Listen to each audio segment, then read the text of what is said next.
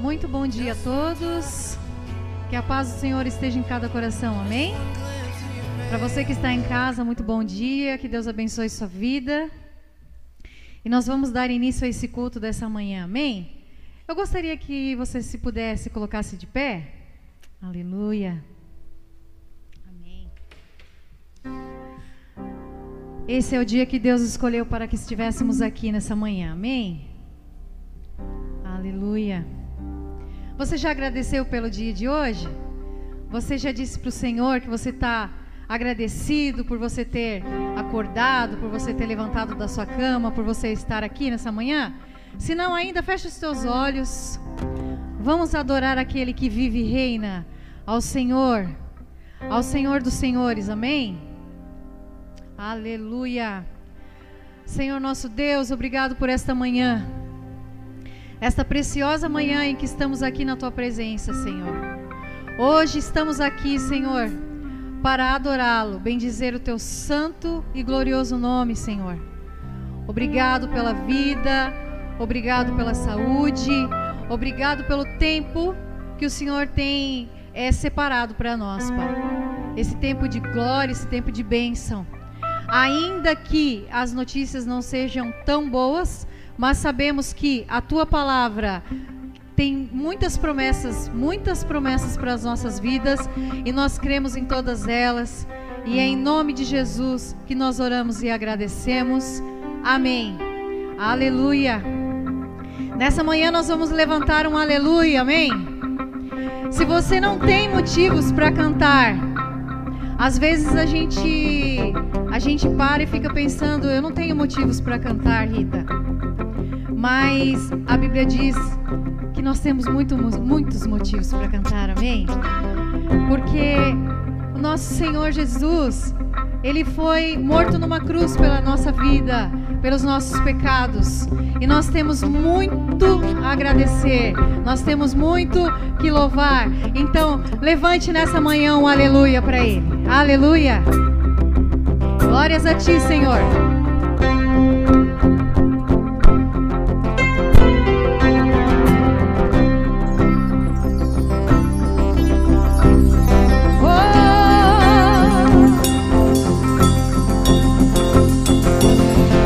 Levanto um aleluia na presença do inimigo. Levante um aleluia mais alto que os ruídos. Levanto um aleluia Canções são armas para mim. Levanto um aleluia. O céu vem guerrear por mim. Na tempestade eu vou cantar alto e mais alto. O meu louvor rugirá. se levantará, a morte é vencida, rei vive está. Levanto aleluia com tudo o que há em mim. Levanto um aleluia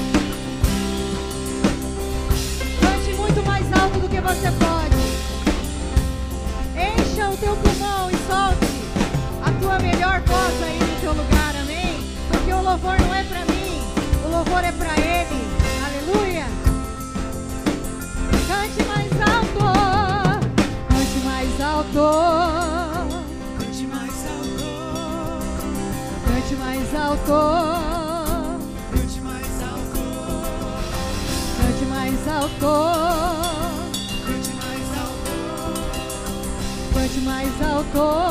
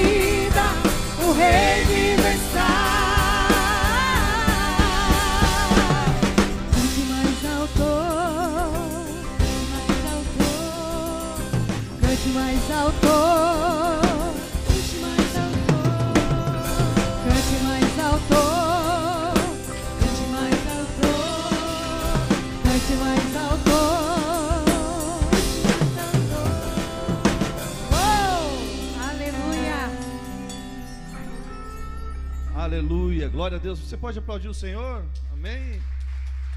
Glória a Deus, graças a Deus. Que louvor gostoso, irmãos. Que louvor gostoso para nós começar amanhã já entrando pela fé. Meu Deus do céu, glória a Deus. Graças a Deus. Que bom que você veio a este lugar. Que bom que você está aqui para adorar aquele que vive e reina. Ele está presente aqui neste lugar. Ele está presente aqui neste lugar. Você pode entregar o seu culto a Ele. Você pode entregar a sua vida a Ele, aquilo que você tem em seu coração nesta manhã diante dele. Irmãos, eu quero compartilhar com vocês bem rapidinho, para que a gente possa também ofertar e dizimar na casa do Senhor, amém? Que também é um ato de adoração, é um ato de louvor. Em Romanos 10, no capítulo 17, diz assim: E assim, olha só que lindo, a fé E assim a fé vem pela pregação, e a pregação pela palavra de Cristo. Outras versões dizem que também a fé vem pelo ouvir, mas não é ouvir qualquer coisa, irmã Marli. É ouvir a palavra de Deus. Aquilo alimenta a nossa fé. E ouvir é diferente de escutar. É ou não é? Porque a gente está andando na correria do dia a dia, a gente escuta muitas coisas. Mas a gente, quando a gente para e ouve, aí as coisas mudam, porque você presta atenção naquilo que você está ouvindo, aquilo entra no seu coração, e é dessa fé que nós vamos falar essa manhã, é dessa fé que nós vamos cantar essa manhã, é disso que nós vamos tratar nessa manhã, e o que eu desejo para a sua vida é que você ouça, porque lá no, no livro de Apocalipse, muitas vezes né, o anjo que, que avisa as igrejas, que fala com as igrejas, que a gente sabe que é Cristo, ele fala: quem tem ouvidos, ouça. Quem tem ouvidos, ouça. Pegue sua oferta, pegue seu dízimo, continue esse ato de adoração nesta manhã, com aquilo que você tem. Prestar culto a Deus é dar o nosso melhor a Ele. Prestar culto é dar tudo que nós temos. Irmãos, Deus não está preocupado com o teu dinheiro, Ele não precisa do teu dinheiro, Ele não está endividado, Ele não está no Serasa. que está precisando re- levantar uma grana agora pela manhã para pagar algumas contas. Não. Deus é o dono do ouro e da prata. Mas Ele quer que você e eu venhamos a desfrutar de toda, da plenitude da Sua glória, entendendo a Sua palavra. E quando a gente entende, a gente desfruta. Quando a gente sabe que a gente pode semear no reino de Deus, que isso que você traz aqui é uma semente, você desfruta da colheita. Você desfruta. Rafa, eu não estou não tô desfrutando da colheita. Eu estou trazendo, mas não estou desfrutando da colheita. O que eu faço? Dobre o teu joelho. Vê a intenção do seu coração em dar. Porque a Bíblia fala que você precisa dar com alegria, amém? Agora você vem, ah, poxa vida, vou ter que dar de novo. Tá aqui, ó. Não. Você semeia com alegria, sabendo que você vai colher. Amém? Feche seus olhos com a sua oferta, com o seu dízimo. Feche seus olhos. Pai, muito obrigado por essa manhã maravilhosa. Que privilégio que nós temos, Deus, de cantar louvores a Ti, de prestar culto a Ti, Senhor. Que privilégio que nós temos, Deus, de nessa manhã poder abrir a Tua palavra e aprender, Senhor, contigo. Que privilégio que temos, Pai, na comunhão dos santos nessa manhã. E que privilégio que nós temos nessa manhã, Senhor, de ofertar e dizimar na, na tua casa, Pai. Nós sabemos, Pai, o quanto a tua igreja necessita do recurso, nós sabemos o quanto os missionários necessitam do recurso, e nós, com alegria, Senhor, nós contribuímos, porque nós sabemos, Pai, que não é uma moeda de troca para o Senhor nos abençoar, que nesse altar não tem barganha, Senhor, eu dou e serei abençoado. Não, eu sou abençoado, de qualquer forma eu sou abençoado. Pai, nós oramos por aqueles que estão desempregados, por aqueles que precisam de uma porta de emprego. Abra, Senhor, em nome de Jesus, Pai, aquela porta de emprego que não vai roubá-los da sua família. Aquela porta de emprego, Senhor, que vai dar tempo para eles virem à tua casa. Em nome de Jesus Cristo, Pai. Prospera, Senhor, os empresários da tua igreja. Prospera, Senhor, em nome de Jesus, os que trabalham, Senhor, que a gente chama por conta, os autônomos, Deus. Prospera, Deus, em nome de Jesus. Cuida de cada um deles, Pai. Aquele que trabalha na empresa, Senhor, aquele que precisa atingir as metas. Em nome de Jesus, abra as portas. Eu sei que o Senhor pode fazer muito mais, Pai, daquilo que pedimos, pensamos e imaginamos.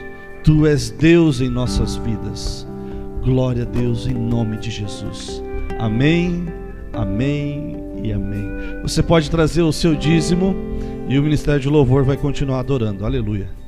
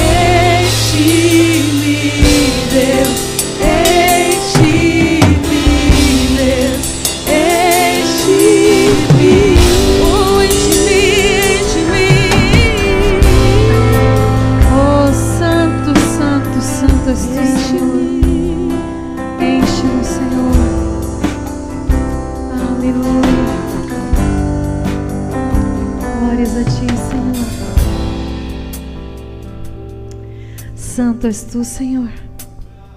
Santo és tu, Senhor. Coloca a mão no teu coração. Por um momento, sinta as batidas do teu coração. A nossa canção, a canção que nós vamos cantar nessa manhã, diz que nós somos atraídos pelo sangue. Cada batida do meu coração está chamando o seu nome. Amém? Aleluia, Senhor. Aleluia, Senhor.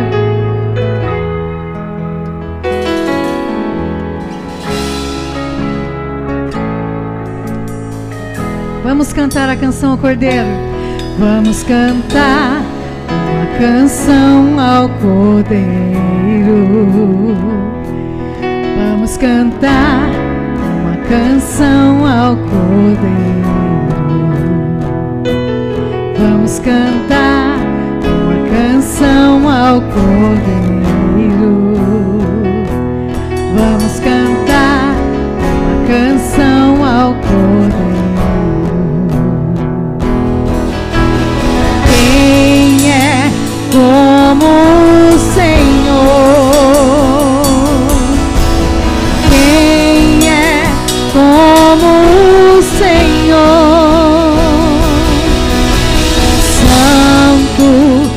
és incomparável, não há outro como tu.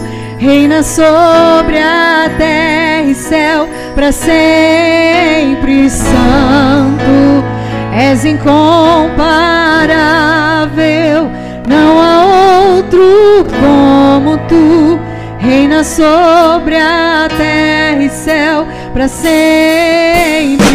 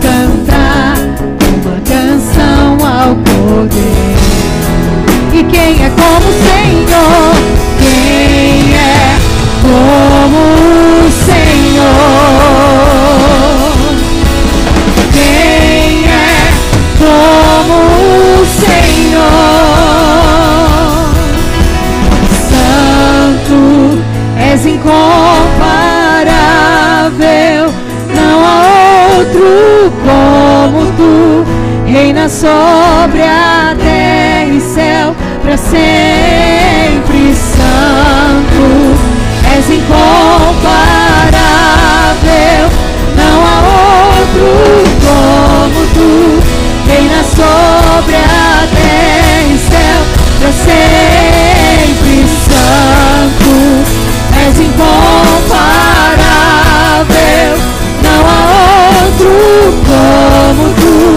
Reina sobre a terra e céu para sempre.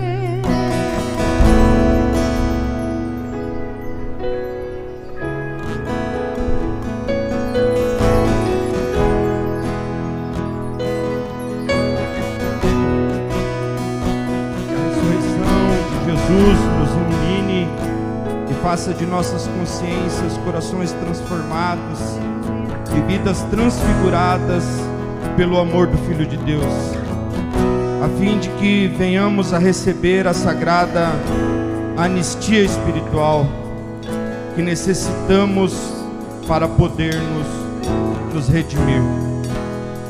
Deus nos traga discernimento para que o sagrado mistério de Cristo hoje possam ser revelações para o despertar e a elevação das nossas consciências. Porque se verdadeiramente formos transformados, seremos sarados pelo teu Espírito Santo, tornando-nos aspiração de Deus. Assim o mundo também se transformará e toda a humanidade passará a ser algo sagrado para o nosso Deus, por meio dos princípios e dos atributos sempre que virão do Pai. Senhor, sobre o espírito da, da caridade, convidamos a ter um coração misericordioso e fraterno. Nos leva para isso, Senhor, a termos um coração misericordioso e fraterno e que a capacidade de responder sempre o sim a tudo o que há que atender e resgatar, porque assim começarão os primeiros passos decisivos para o amor crístico. Um amor maior, capaz de perdoar e suportar tudo, em nome de Jesus, o Deus vivo. Amém. Bom dia, igreja. Que a paz esteja convosco. Eu gostaria de saber o nome de todas as pessoas que estão aqui nessa manhã para agradecer pessoalmente é, de você ter tirado né, a sua manhã para vir louvar a Deus e de minha parte para escutar da palavra de Deus vindo através de mim, mas não é eu que faço nada, quem faz é o Espírito Santo, tá bom? Então que nessa manhã é, todos nós aqui, eu já comecei 5 horas da manhã a me desprender das coisas terrenas e me debrucei sobre a palavra de Deus para tentar trazer a melhor palavra para cada um que saiu da sua casa nessa manhã. Bom dia para você que está nos vendo e ouvindo lá no YouTube. Não sei qual é a câmera que está agora, mas enfim, que Deus também, da mesma forma com que os irmãos aqui receberam a palavra, que Deus, da maneira dele, possa levar para você que nos assiste, que irá nos assistir algo proveitoso e que traga engrandecimento para o reino de Deus e para as nossas vidas. Tá bom? Amados, vocês podem se sentar um pouquinho. Eu gostaria que alguém ligasse as luzes da igreja. Por favor, vamos deixar o ambiente mais claro, porque hoje uma temática muito bacana. Quem acompanhou o GP Online essa semana? Alguém acompanhou? Quem acompanhou? A Lorena, Gaúcho, a irmã Marli, a irmã Luci, mais alguém? Os amados lá, pastor. Ah, tu estava aqui que eu sei. Foi bênção, gente. Vocês gostaram? De verdade, se vocês não gostaram, vocês podem falar, que aí a gente tenta melhorar, né, pastor? Vocês gostaram do tema? É uma temática bem bacana, né? Essa de que Paulo nos traz. Mas aí eu comecei a refletir um pouco melhor sobre o que realmente Deus queria nos trazer nessa manhã. E nós iremos falar sobre a carta de. Queremos falar, ela está lá dentro da carta de Romanos, né? E a carta de Romanos, teologicamente falando, ela dá um alicerce para a igreja e para os cristãos, assim, sobrenatural né? Parece uma doutrina, né, pastor? É de uma forma sistemática que ela vem dizer que temos o arrependimento, vivemos um com Deus no nosso dia a dia e que futuramente iremos para a glória eterna com o nosso Pai, né?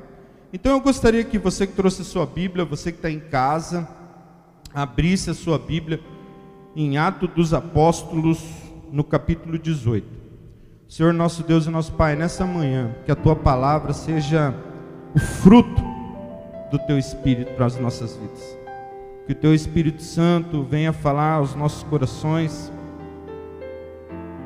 mais fundo, Senhor, mais fundo do que possamos imaginar ou pensar. Toca-nos, ó Deus, nessa manhã, toca nos irmãos que estão nas suas casas, para que possamos ser melhores, ó Deus, perante a tua palavra.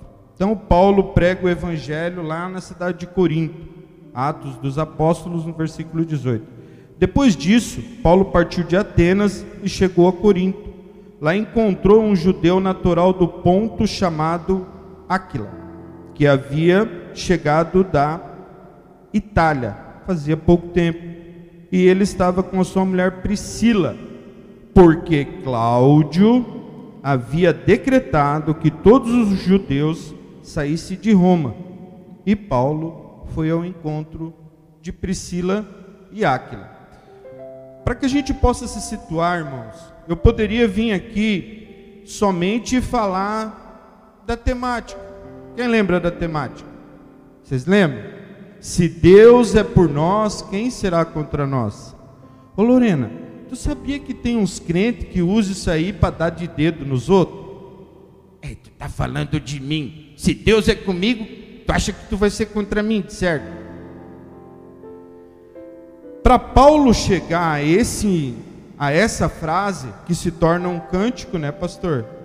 Ela se torna um cântico essa frase. Tem todo um contexto antes disso. Primeiro,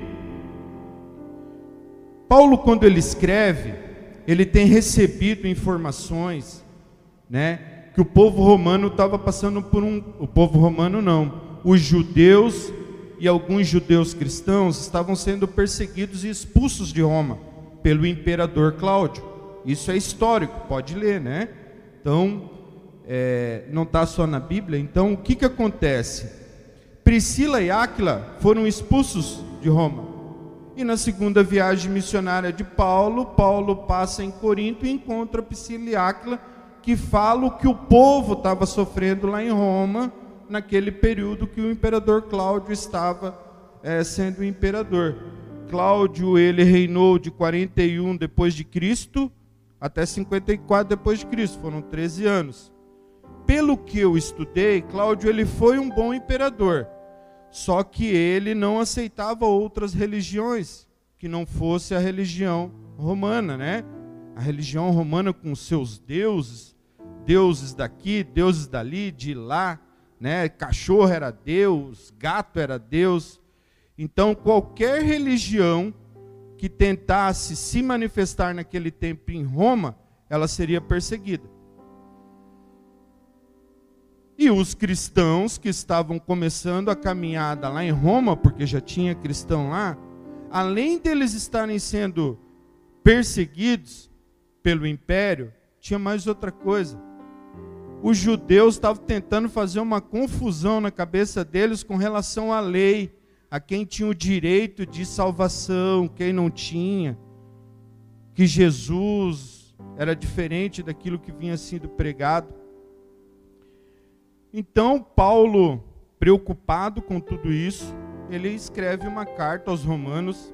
Ela é uma carta teológica de um embate cristão judaico por uma doutrina, a doutrina da fé. Nós hoje soubemos que quem nos salvou foi Jesus, através da nossa fé.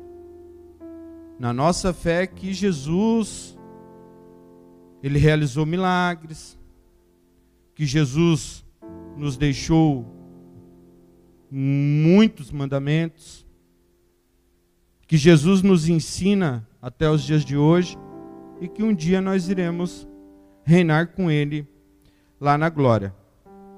Jesus Cristo é a manifestação suprema do amor de Deus aos homens.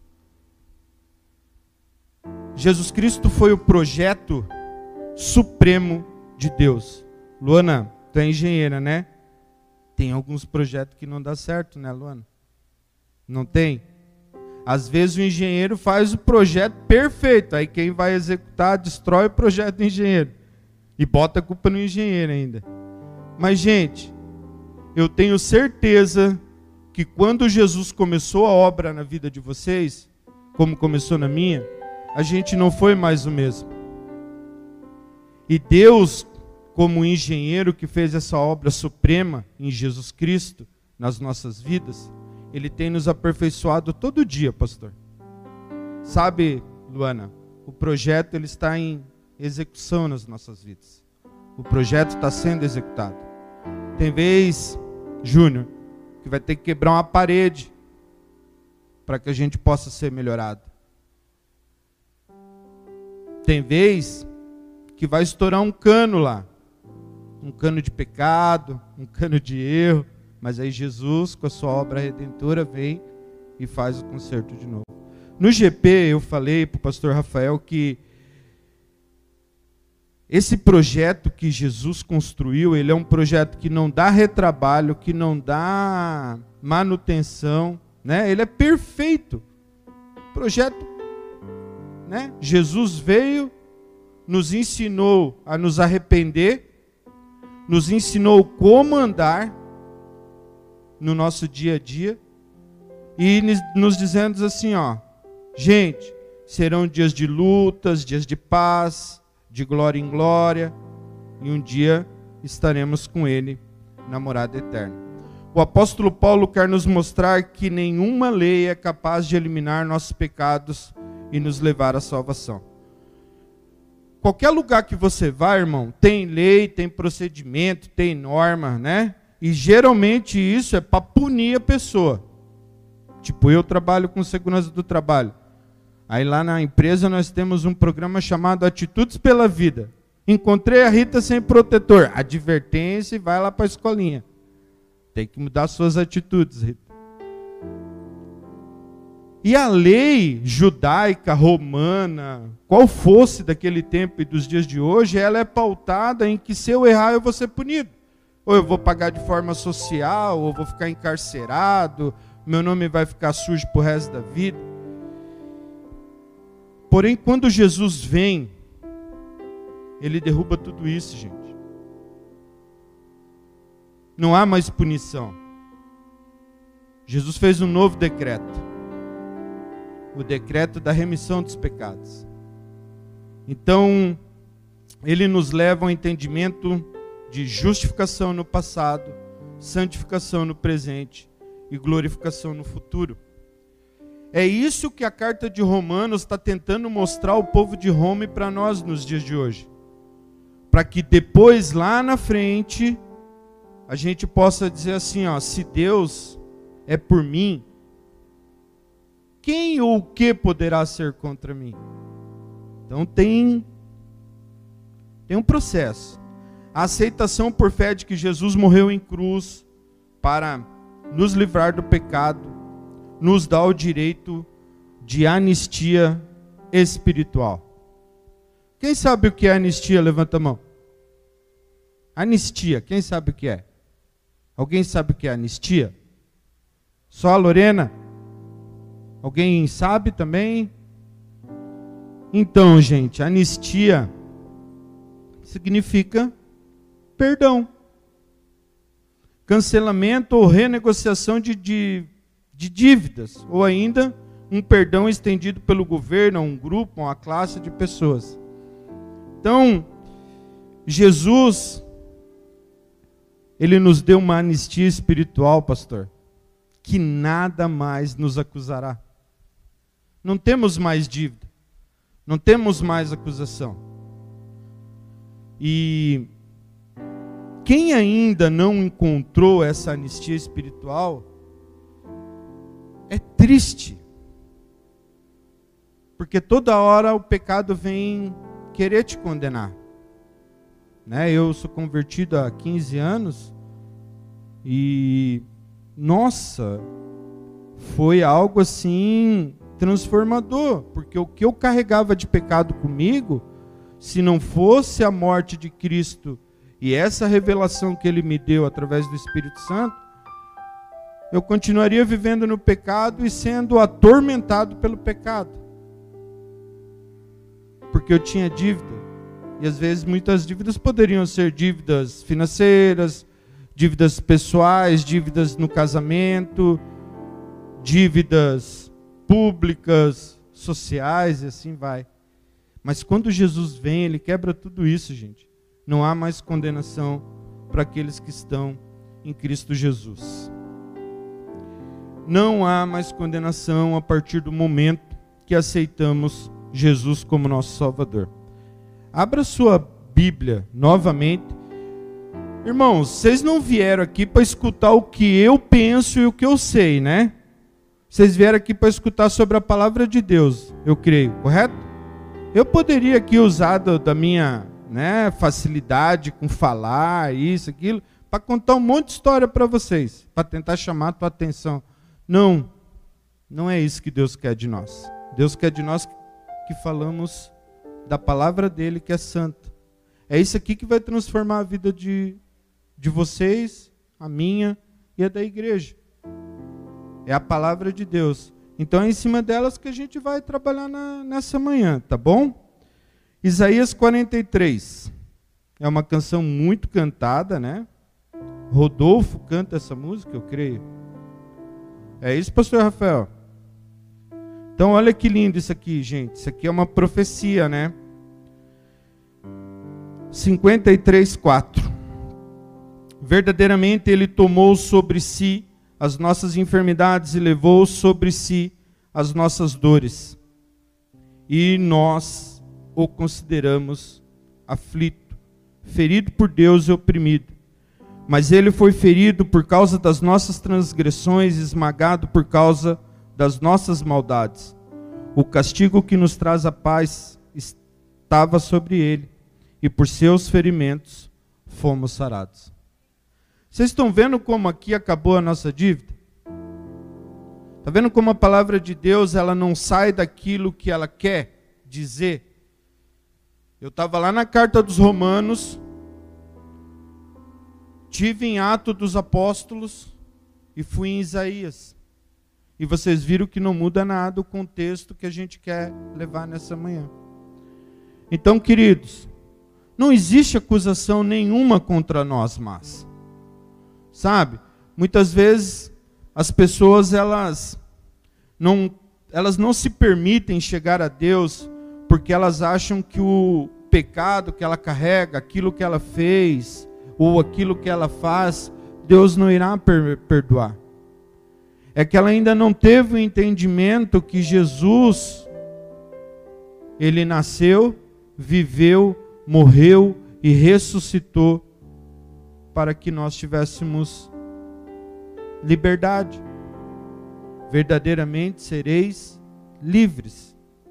É tanta liberdade, tanta liberdade que a gente não sabe nem o que faz, né? Porque a gente é tão livre. O Alex falou, né? Que a gente é tão livre que a gente é livre. Que louco isso, gente. Não é legal demais? É, no passado a gente, ah, eu não vou fazer isso porque, ah, eu não vou fazer aquilo porque. Não, Humberto, se tu quiser vir de bermuda na igreja, tu pode vir, cara, porque tu é livre. O que Deus quer saber de nós é o que está dentro do nosso coração e aquilo que sai da nossa boca, aquilo que a gente deixa entrar no nosso ouvido e aquilo que a gente pratica no nosso dia a dia tudo que for falado que não vem da palavra de Deus é ideias humanas, são pensamentos humanos. E muitas vezes esses pensamentos humanos, essas leis que tentam levantar dentro das igrejas, acaba afastando ainda mais as pessoas da vontade de Deus. E não é isso que nós queremos para nossa igreja. Agora vamos entender um pouco melhor o que Deus quer nos falar nesta manhã a respeito desse tema. Ninguém poderá impedir o projeto de Deus. Se Deus é por nós, quem será contra nós? Gente, os cristãos, os cristãos que estavam lá em Roma naquela época, eles estavam aterrorizados, amedrontados por tudo que estava acontecendo. Eles estavam com medo da espada, eles estavam com medo da fome, eles estavam com medo da peste, eles tinham muito frio, eles tinham todas as necessidades. E aí, pastor, chega alguém e começa a. Irmãos, a vida não é assim nesse egoísmo cêntrico que tem nos dias de hoje. É diferente, gente. Cristo ele nos vem dizer que é amor. E o amor lança fora todo medo. Como assim o amor lança fora todo medo? Né? Tu chegar para uma pessoa que não conhece a Deus verdadeiramente e falar para ela assim: Ah, cara, esse período de pandemia aí vai passar, cara. A palavra de Deus diz que viria pestes, viriam isso, aquilo. Vai passar, cara. E o amor de Deus vai lançar fora todo o medo que tu tem no teu coração. A pessoa vai lá para tu e vai falar assim: tu é louco, cara. Tu não está vendo as estatísticas. Tu não está vendo quantas pessoas estão morrendo. Tô. Tô vendo, acompanho diariamente, mas eu não deixo isso me afligir. Porque o que eu mais precisava na vida, gente, e eu creio que vocês também, o que mais nós precisávamos na vida Jesus nos deu foi quando ele se entregou no madeiro para que eu e você pudéssemos ter vida e vida com abundância. Sabe? Hoje a gente não anda levado pelo vento para lá, o vento vai para cá. Não, cara, a gente tem um alvo e o nosso alvo é Cristo. Sabe, a nossa carreira pode ser que muitos até cansem na carreira, mas todos chegarão à glória eterna. É isso que Paulo quer dizer para nós. Então, assim, eu gostaria agora de ler Romanos 8. Gente, eu vou ler o capítulo inteiro, porque senão a gente vai ficar aqui falando coisas que não têm nexo. Helenita, como que é? É texto fora do contexto? Que vira um pré-texto? É isso? É um texto fora. Né? Texto fora de contexto vira um pré-texto. Não é isso que eu quero. Eu poderia chegar aqui, né, Rita? O Senhor manda nos dizer que ninguém será contra nós. Pode vir a peste, eu vou bater no peito, ela vai vir, não vai me atingir. Mentira, irmão. Se protege. Se protege, porque não morre só quem não é crente por, por pandemia. Está morrendo muita gente santa. Muito crente está morrendo. Não é isso o contexto que Paulo quis dizer aqui no capítulo 8 da carta de Romanos, a gente vai ver agora. Então eu gostaria que vocês prestassem bem atenção para que a gente possa sair daqui alimentado, alimentado espiritualmente, para poder futuramente ou daqui a pouquinho já cantar esse hino. Que se Deus é por nós, ninguém será contra nós. A nova vida debaixo da graça. Portanto, agora já não há condenação alguma para os que estão em Cristo Jesus, porque a lei do Espírito da vida em Cristo te livrou da lei do pecado e da morte. Pois para que a lei era impossível, visto que se achava fraca por causa da carne, Deus o fez na carne, condenado, condenando o pecado, enviando o seu próprio filho em semelhança da carne do pecado e como sacrifício pelo pecado, para que a justa exigência da lei se cumprisse em nós, que não andamos segundo a carne, mas segundo o espírito. Os que vivem segundo a carne pensam as coisas da carne, mas os que vivem segundo o espírito, nas coisas do espírito. Pois a mentalidade da carne é morte, mas a mentalidade do espírito é vida e paz. A mentalidade da carne é inimiga de Deus, pois não está, não está sujeita à lei de Deus, nem pode estar. Os que vivem na carne não podem agradar a Deus. Vós, porém, não estáis sob o domínio da carne, mas do Espírito, se é que o Espírito de Deus habita em vós. Mas se alguém não tem o Espírito de Cristo, não pertence a Cristo. Se Cristo está em vós, embora o vosso corpo seja mortal por causa do pecado, o espírito é vida por causa da justiça. E se o espírito daquele que ressuscitou Jesus dentre os mortos habita em vós, aquele que ressuscitou Cristo Jesus dentre os mortos há de dar vida também aos vossos corpos mortais pelo seu espírito em que vós habita. Portanto, irmãos, somos devedores não à carne, para vivermos segundo a carne porque se viverdes segundo a carne, morrereis, mas se pelo Espírito mortificardes as práticas do, do corpo, vivereis.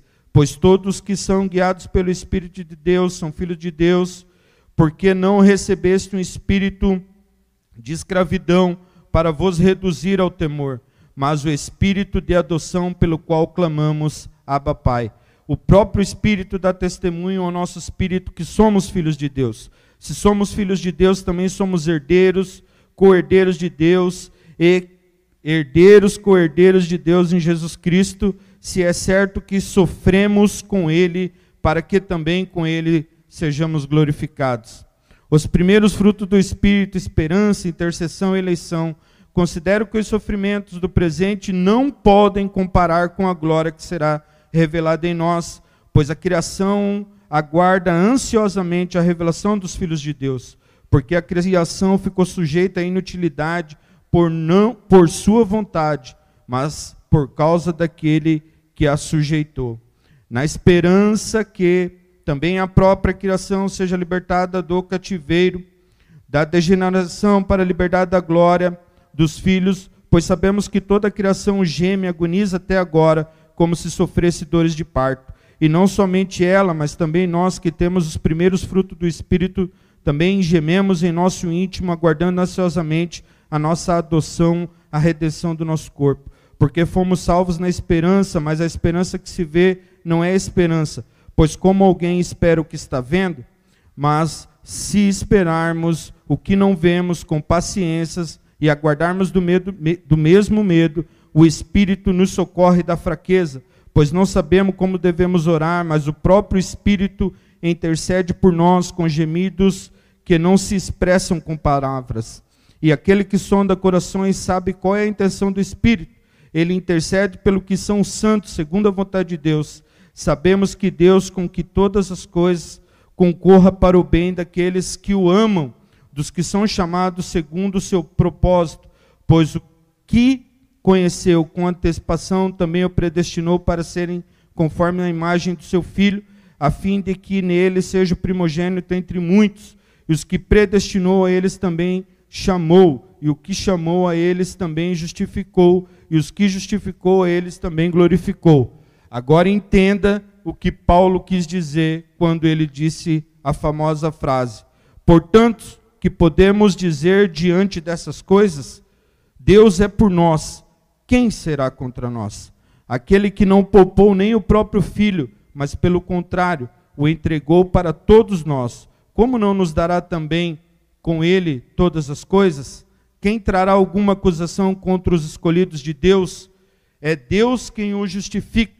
Quem os condenará? Cristo é quem morreu, ou pelo contrário, quem ressuscitou dentre os mortos, o qual está à direita de Deus, também intercede por nós.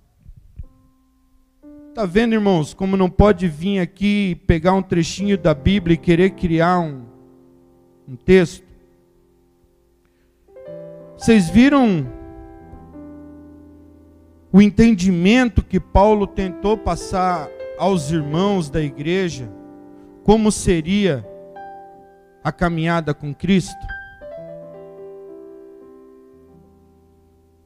Parece assim que quando a gente vai para Deus, as coisas vão mudar da noite para o dia. Algumas mudam da noite para o dia, outras só quando a gente chegar na morada eterna. Porque a própria palavra diz que nós somos edificados de glória em glória. Irmãos, eu tentei imaginar, pastor Rafael, a aflição que essa igreja, né, que esse povo que se reunia em Roma estava passando naquele momento. Era uma sociedade, Humberto, em que cada um era preocupado com o seu próprio umbigo. No energia, no energia elétrica não passava nem na cabeça. Água, tinha uns aqueodutos lá, mas era mais para o rei, para o pessoal que tinha grana. O povo, gente, sofria. Sofria demais. Então, Rafa, além de sofrer, de passar frio, de passar fome, aí a gente tenta entrar num caminho que falaram para nós que seria um caminho de paz, de liberdade, de felicidade. E aí daqui a pouco o imperador já se levanta com a espada para matar. Então, imagine Paulo recebendo essas informações e ter que levar algo de esperança, de ensino para aquele povo. E aí Paulo ele tenta, né? Ele tenta e tentou. E olha que coisa louca, gente. O que Paulo falou naquela época, a gente está vivendo nos dias de hoje. Nós somos herança de tudo isso que eu li aqui agora. Vocês prestaram atenção? Que é isso exatamente que acontece com a gente? E hoje, todos nós aqui podemos dizer que se Deus é por nós, quem será contra nós? Aquilo que nos faltava, Jesus já nos deu a salvação, gente.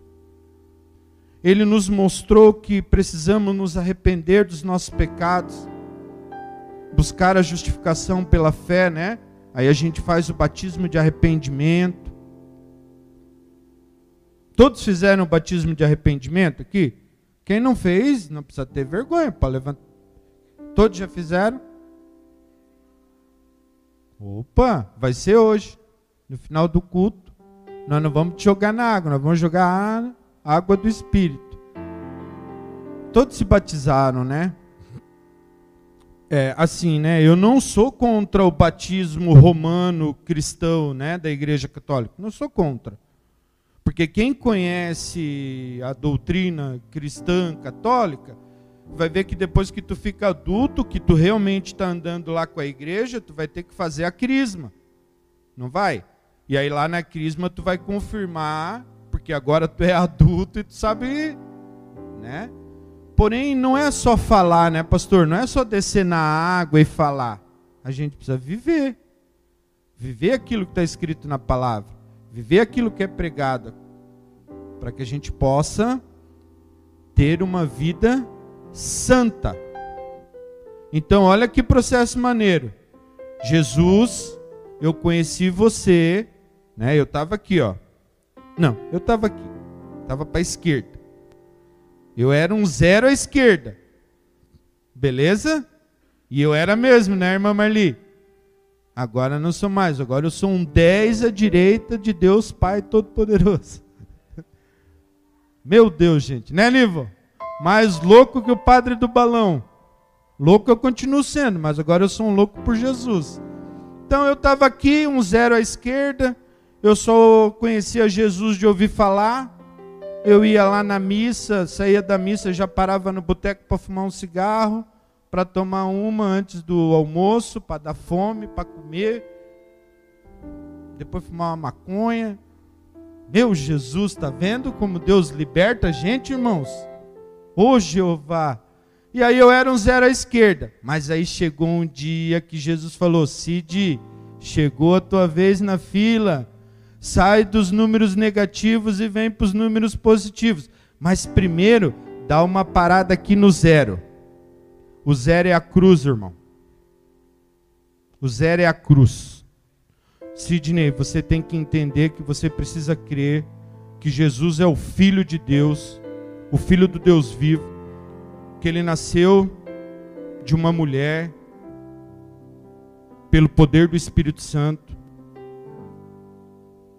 você precisa se arrepender dos teus pecados, assumir publicamente que você precisa fazer isso. Aí eu fui lá no Rio.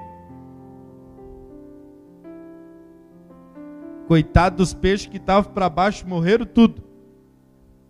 Aí eu levantei uma nova criatura das águas. Aleluia!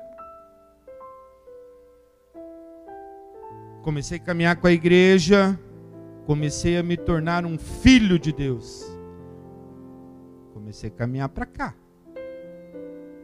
Saí do zero. O que passou, passou. Não há mais condenação. Jesus jogou no mar do esquecimento. Aquilo que, que eu fiz, irmão, não me acusa mais. Aquilo que vocês fizeram de ruim, nada nos acusa. Não tem lei para nos acusar. Tem a obra redentora de Jesus. Aí eu dei um passinho para cá. Comecei a caminhar com a igreja. Agora eu estou no processo de santificação. Fui justificado, agora eu sou santificado. Estou andando com Cristo, hoje aqui, tentando ser santo. Você sabia que você é santo e que você é uma santa? Sabia? Eu não, eu sou pecador. Você é um santo. Você é um santo de Jesus. A partir do momento que assumimos Deus como nosso Pai, Jesus como nosso Salvador, nós nos tornamos santos com Ele. A Bíblia diz que seremos cordeiros com Jesus, santos. Mas eu peco, você é santo. Ó, santificação caminhando com Deus. E agora, irmão, se Jesus te chamar ou me chamar agora, nós iremos para a glorificação. Nós vamos para a glória. Então, voltando à pandemia, eu sou medroso, irmão. Meu Deus, a Helenita sabe, me dá uma dor na unha, eu já acho que eu tô com. Luana, aquilo que tu passou, eu quase morri só de aflição.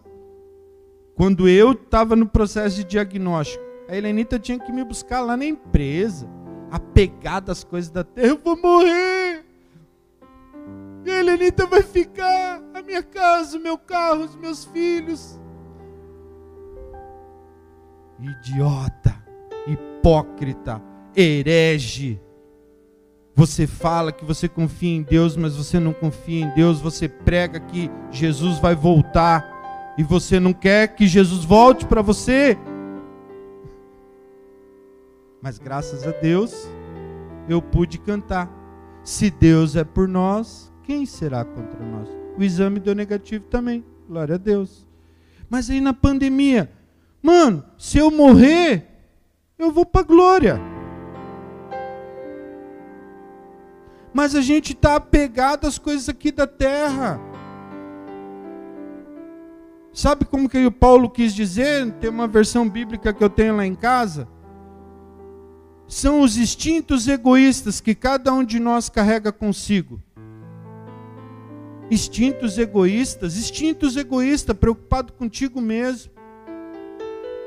Não tem amor, não perdoa, não é fraterno, mente, não paga dívida, caluniador, fofoqueiro. Mas onde tu viu tudo isso, Cid? Lá em Romanos 1. Romanos 1 vai dizer o que Deus condena, o que Deus abomina. O caluniador, o mentiroso, aquele que trocou pode nem falar isso mais. As relações sexuais naturais. Deus condena. Mas tu está condenando, tu está fazendo o papel do Espírito Santo. Não. É Deus que está dizendo: eu perdoo. Eu aceito. Mas eu não te incentivo a continuar nesses instintos egoístas. E quando a gente está com esses instintos egoístas, a gente tem uma identidade indefinida. Uma hora a gente vai para lá, uma hora a gente vai para cá, um fala uma coisa a gente acredita, outro fala uma coisa você acredita. Mas aí, queridos, o Espírito Santo vem e troca todos esses instintos egoístas pelo fruto do Espírito Santo. E aí nós nos tornamos uma nova criatura. Nós começamos a perdoar, nós começamos a amar o próximo, nós começamos a sentir as dores do irmão, nós deixamos de ser caluniadores, de acusadores, nós paramos de ser mentirosos, porque nós entendemos que agora nós precisamos ter uma vida santa para transformar a vida de outras pessoas que tanto carecem. O mundo clama: Aba Pai, Aba Pai, Aba Pai. E cadê aqueles que irão lá fazer o Aba Pai? Está aqui seja na tua casa, seja para o teu vizinho, seja para o teu esposo, para tua esposa, para o teu filho, para o teu neto. Nós somos a obra transformadora de Jesus. Nós somos o projeto que Deus planejou para a humanidade. Nós iremos transformar a humanidade. Porque Jesus já mudou. Jesus mudou ou não mudou a história da humanidade? O calendário é antes de Cristo e depois de Cristo. Antes de Cristo não existia cuidado social, cuidado sanitário, cuidado de saúde, cuidado do próximo. Era cada um por si e só Deus por todos. E nós, igreja, não podemos achar que é Deus por todos. Nós temos algo muito sério que nós carregamos com a gente. Que é essa revelação que Deus nos deu, que nós precisamos amar o próximo. E a partir do momento, queridos, que a gente começar a fazer as coisas que Deus quer que a gente faça, poderemos dizer: se Deus é por mim, quem será contra mim? Porque Deus mesmo falou: que quanto você estiver fazendo a minha obra, eu irei cuidar de você e da sua família das tuas coisas. E Deus trata tudo isso como coisas, Lorena. Coisas. E o que realmente é real, que não é uma coisa, é o amor de Deus por mim e por cada um de vocês. Por você que está na sua casa também. Tem coisas na nossa vida que ao longo da nossa vida, tanto no passado e muitas vezes nos dias de hoje, a gente tenta mudar com as nossas forças braçais, com o nosso pensamento, com a nossa teimosia, com a nossa arrogância. Vocês concordam comigo? A gente tenta de todas as formas. Não, isso não é assim, isso é assado. Não, mas não era, era ao ponto. Não era nem cru nem assado, era ao ponto. E qual ponto? Jesus Cristo. Essa obra reveladora de Jesus vem através do Espírito Santo da Inha. O Espírito Santo que a igreja tanto busca. Esse processo aqui, ó, justo, santificação. Esse processo de santificação até a glória, queridos, é feito pelo poder do Espírito Santo nas nossas vidas. Enquanto nós buscarmos com as nossas forças humanas, psicológicas, mentais, cognitivas, tentar fazer as coisas mudarem ao nosso redor, ou na nossa vida, ou na vida de alguém, não irá acontecer. Só quem muda a santificação nas nossas vidas é o Espírito Santo. Então nós trocamos aqueles instintos egoístas que tínhamos até aqui. Sou justo e começo a viver pelo poder sobrenatural do Espírito Santo, crendo que Ele me irá, irá me levar à glória eterna. Vocês entenderam como não é simplesmente vir aqui contar historinhas para vocês. Tem um todo, gente. E nós precisamos fazer a nossa parte. Se eu cheguei ao ponto da cruz com Jesus e voltar para cá, o Espírito Santo vai caminhar comigo? Não vai. O Espírito Santo não ele não curte as coisas mundanas. Ele não curte os instintos egoístas. O Espírito Santo ele curte o fruto do seu espírito. Benevolência, paciência, paz, bom ânimo, esperança, amor fraternal. E aí há uma transformação de vida que eu creio que 99,999% das pessoas que estão aqui hoje e das pessoas que estão em casa nos vendo, estão vivendo diariamente. Porque nada é contra nós, gente. Nada nos acusa. Nada mais nos acusa. Jesus Cristo, quando ele se entregou no madeiro, ele nos deu a anistia espiritual. Nós somos livres, nós somos perdoados.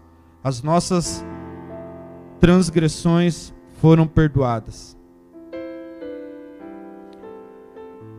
O Espírito Santo nos ajudará nas nossas fraquezas carnais.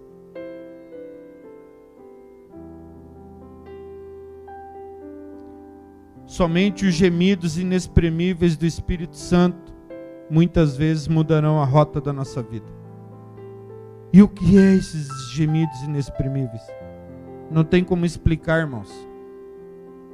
Inexprimível não se explica, não tem definição. É algo surreal. Então tem guerras amadas e amados, que é o Espírito Santo que vai travar a teu favor, a favor da tua casa, a favor da tua família, dos teus filhos, dos teus negócios, da tua vida espiritual.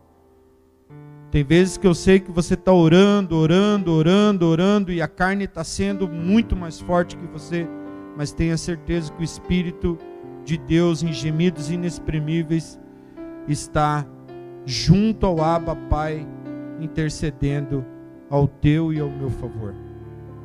Mas tem uma coisa: a humanidade precisa trocar o egoísmo por um pluralismo do amor de Deus. Sabe? Nós precisamos, gente, a humanidade, nós cristãos, precisamos parar com esse negócio de eu. Eu não gosto da pregação do Cid, eu não gosto do louvor do pastor Rafael. Eu não gosto porque o Estevão está tocando piano. Se é de Deus, irmão, a gente tem que gostar. Porque senão nós não estamos no caminho correto. Tem coisas que o Espírito Santo vai te mostrar que realmente não é de Deus. Mas não é para você sair anunciando os sete ventos para querer enterrar a vida do irmão, ou o ministério, ou algo desse tipo. Guarda para você. Ora para que Deus mude o teu coração e o coração dessa pessoa, para que a gente possa viver o verdadeiro amor de Deus. Não tem, sabe, irmã Marli, não tem como eu dizer que Deus é por mim se eu não amo meu irmão, se eu não perdoei meu pai se eu não perdoei a minha irmã, se eu não perdoei o meu vizinho, o meu irmão da igreja. Não tem como eu dizer que Deus é por mim se eu não ajudo a obra dele aqui na terra dizimando. Não preciso falar muito de dízimo, basta falar isso. Se você não dizimar e não ofertar na casa de Deus, dificilmente você poderá dizer que Deus é por você. Mas eu não recebo, eu... quem está na igreja sabe do que eu estou falando. A gente tem que ofertar para que Deus enche os nossos largares, né? Traga bênção. E a gente tem que dizimar. Sabe por que, que eu aprendi a, o conceito de dízimo, pastor? Porque graças ao dízimo de pessoas que ofertaram na quadrangular lá do bairro Aventureiro, aquela porta estava aberta no dia que eu mais precisei na minha vida. Mas a porta fica aberta sem dinheiro? Não fica. Tem que pagar água, luz, o pastor, tem que pagar o salário do pastor, tem que comprar os equipamentos. Olha que linda a igreja. Nós, como comunidade cristã essência, nós podemos dizer: se Deus é por nós, quem será contra nós, pastor? Tome posse disso, irmão. Se você verdadeiramente está vivendo uma vida digna com Deus, use essa palavra. Use ela como um dilema de vida. Se Deus é por mim, quem será contra mim? Não vai ter inferno, pastor. Não vai ter hoste, potestade. Não vai ter. Não vai ter. Se Deus é contigo, o inferno não vai prevalecer sobre a tua vida. Não tem como. Mas nós precisamos ser transformados pelo Espírito Santo, gente. Nós precisamos ter uma vida renovada. E olha que chato, olha que chato. O egoísmo é a fonte de pecado de toda injustiça humana. Toda injustiça humana ela está pautada em cima de um pecado de alguém. E aí muitas pessoas ficam acusando, né? Ah, eu não ajudo porque tu é um pecador. Eu não ajudo porque tu é um pecador. Eu não ajudo porque tu tem dívida disso, que tu tem dívida daquilo, que tu tem dívida. Não, cara. Nós somos uma igreja transformada, justificada. Sabemos que Cristo, ele morreu por mim, pela minha casa, pela minha família, pelas nossas vidas, mas não é para nós ficar dando metralhada nos outros. Se Jesus voltar, tu vai para o inferno, irmão.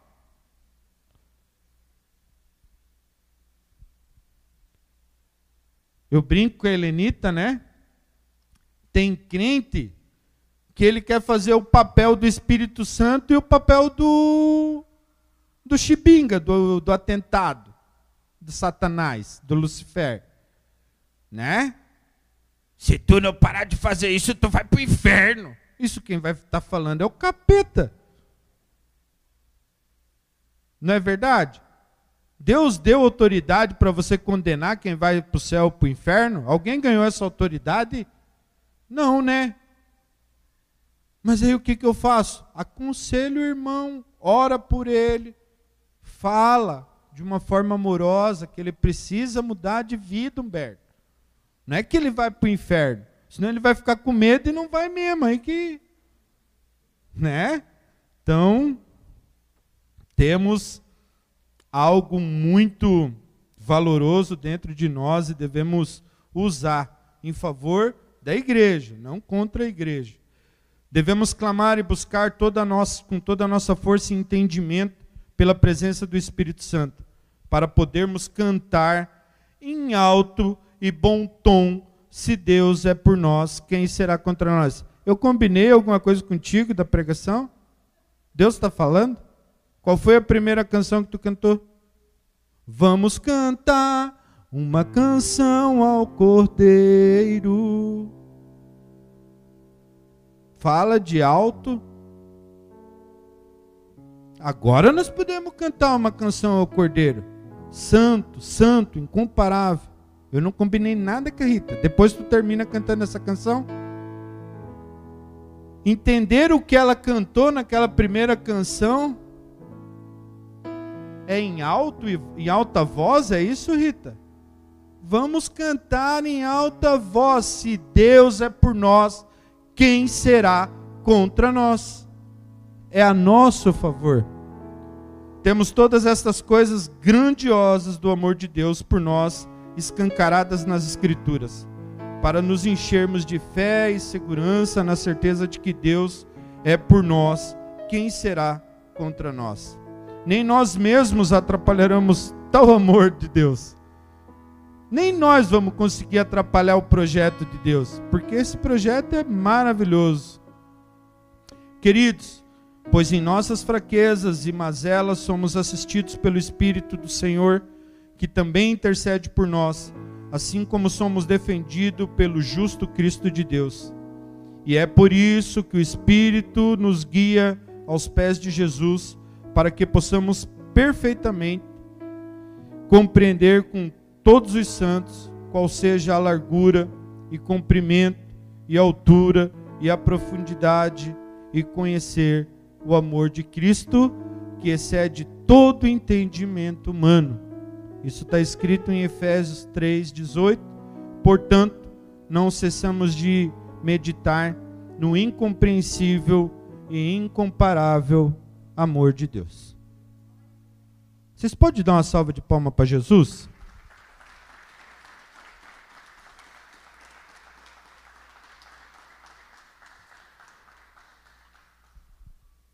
Faz favor, Rita. Gostaria de encerrar dizendo que há muito tempo eu entendi que Deus não me chamou só para me dar a salvação. Deus me chamou para me dar a salvação própria, para que eu pudesse levar a salvação para a vida de outras pessoas. E Ele não deu isso só para mim, Ele deu para todos vocês. Então, amados, comunidade e vocês que nos assistem, quando Cristo te chamou e vos libertou, ele te chamou porque ele tem uma obra que precisa ser feita. Nós temos um grande compromisso com Deus, que é pregar o seu evangelho. É muito sério isso, gente. Muito sério. E aí uma vez uma pessoa me falou, eu estava preocupado, né, naquele processo, continuo ainda nesse processo de santificação eu abri o meu coração para ele e falei, cara, eu não estou me sentindo digno de levar a palavra. Ele falou, o que que deu? Eu falei, cara, eu tô tem uns pecados aí que eu tô carregando e ele falou, mano, se um dia tiver alguém santo que subir lá em cima do altar para voltar, para orar, que não tenha pecado, que subiu ali não tenha pecado. Jesus voltou e a gente ficou, porque não tem ninguém santo. Mas uma coisa a gente conhece, que é o amor de Deus, que lança fora todo medo, que nos faz forte nas nossas fraquezas, que restaura, que transforma, que cura, que liberta, que traz o amor, que nos ensina a partilhar, que nos ensina como lutar e principalmente nós precisamos amar ao próximo como a nós mesmos. A humanidade carece daquilo que a gente aprende aqui dentro da igreja e daquilo que está na palavra de Deus. Se a gente não falar de Deus, quem vai falar? E nada te acusa de falar do amor de Deus. Por quê? Porque Jesus Cristo viveu, morreu e ressuscitou para que a nossa dívida fosse paga.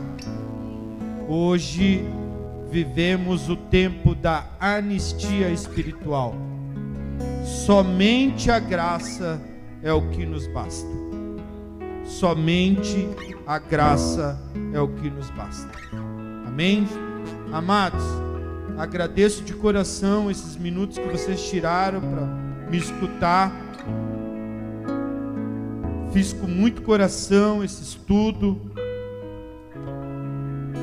porque eu sei da responsabilidade que a gente tem, né? E eu tenho certeza que você saiu da sua casa para escutar algo vindo de Deus. E foi isso que a gente fez aqui nessa manhã. Tá bom? Deus abençoe as suas vidas. Um ótimo domingo. Tem o culto à noite, às 18 horas, com o pastor Rafael. Quem puder assistir, ouvir o programa que a gente tem lá na rádio, o programa Pode Crer, toda segunda-feira, às 19 horas, é uma bênção. A gente está mandando ali. Escuta, irmãos, é uma bênção que tem lá. É só palavra de Deus, nada mais. Palavra de Deus mesmo. Tá bom? Participem do IGPs, né, Pastor Rafael? Participem dos GPs e leiam a palavra de Deus, porque ela é imutável, inerrante e durará para sempre. Amém? Rita, obrigado, Deus abençoe. Despeço a igreja capaz de Cristo Jesus. Amém?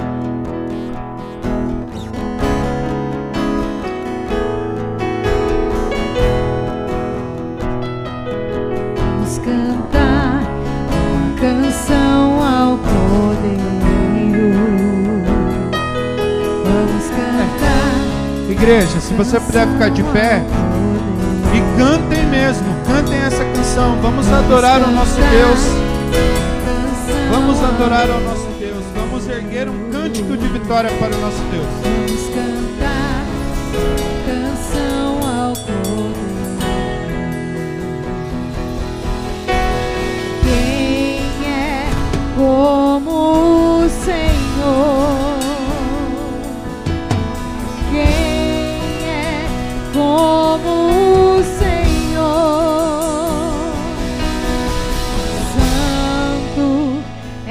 Incomparável, não há outro como tu.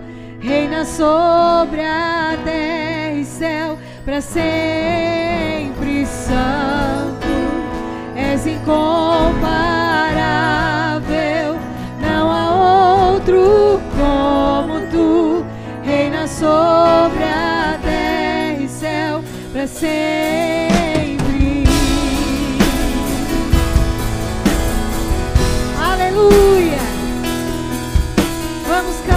Cordeiro.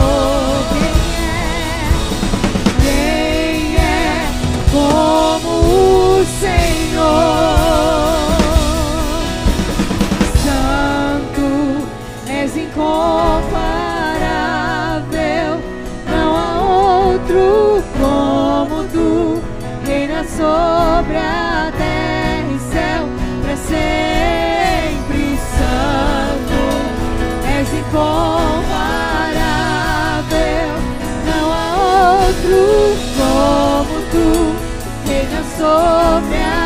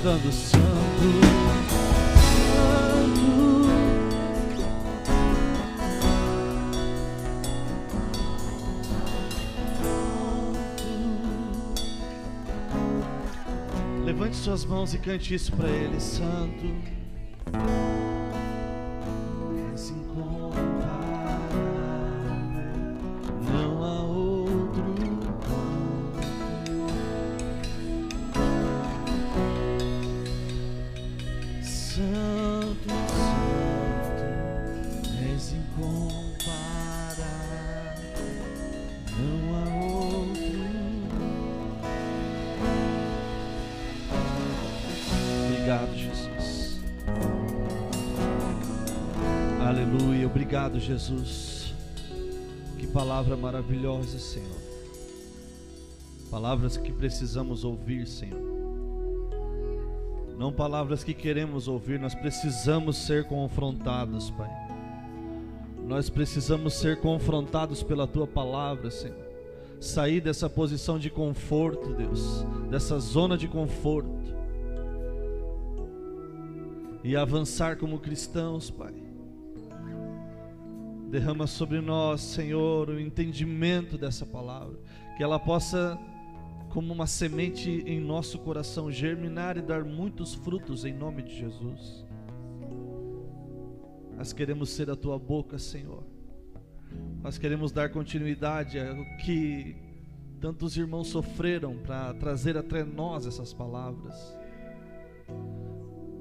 E nós temos com tanta liberdade, com tanto amor, nós queremos, Pai, em nome de Jesus, proclamar a tua verdade, com o entendimento da tua verdade,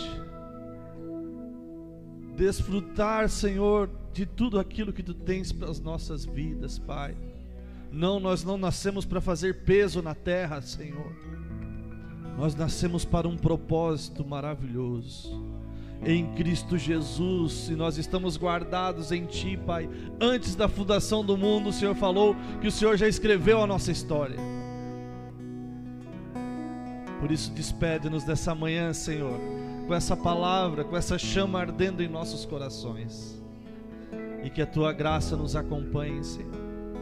Que o Teu amor seja um real em nós e através de nós que os frutos do Teu Espírito Santo possam estar em nossas vidas e que nós possamos, como a Tua igreja em toda a terra, proclamar o Teu Evangelho, Senhor, levando o Teu amor àqueles que necessitam, em nome de Jesus. Amém, amém e amém. Deus abençoe, irmãos. Obrigado pela presença de vocês. Que vocês possam ser cheios do Espírito Santo em nome de Jesus. Amém. Deus abençoe. Santo, Santo, és incomparável.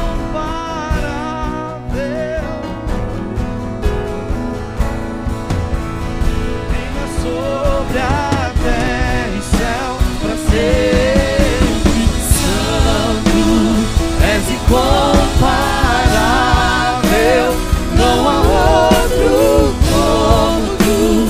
Reina sobre a terra sempre. Santo, és incomparável.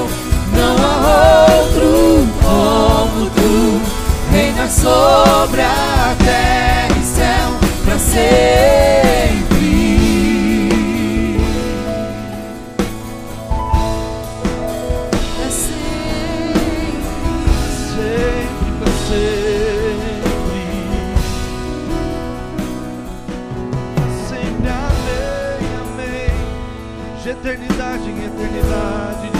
Amém. De